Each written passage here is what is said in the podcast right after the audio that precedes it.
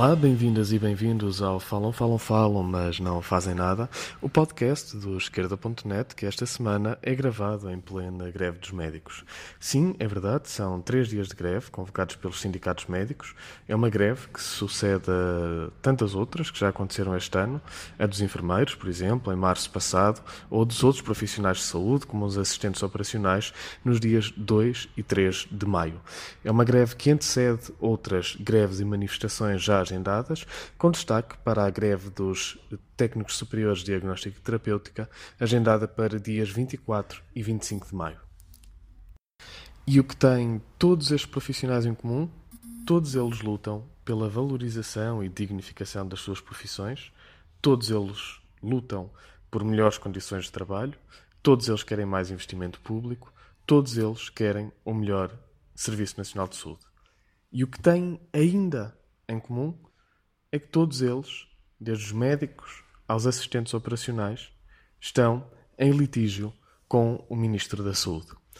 É que o ministro que diz ser Centeno é um ministro que cada vez mais se parece com Paulo Macedo, que não investe, que não conclui os processos negociados em curso, que aceita as limitações impostas pelas finanças.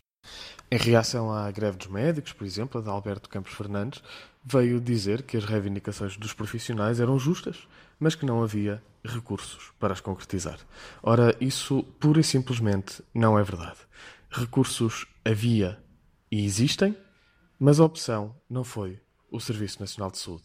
Talvez seja preciso voltar a lembrar que ainda recentemente se debateu publicamente o que fazer com uma folga de 800 milhões de euros no país. O governo, ministro da Saúde incluído, decidiu gastar esse dinheiro em 0,4 pontos percentuais do déficit em vez de o investir no Serviço Nacional de Saúde. Podia e devia tê-lo feito, mas não foi essa a opção. Não pode, por isso, vir dizer que não tem recursos. O que tem de dizer, para ser honesto, é que não tem como opção aplicar esses recursos no Serviço Nacional de Saúde.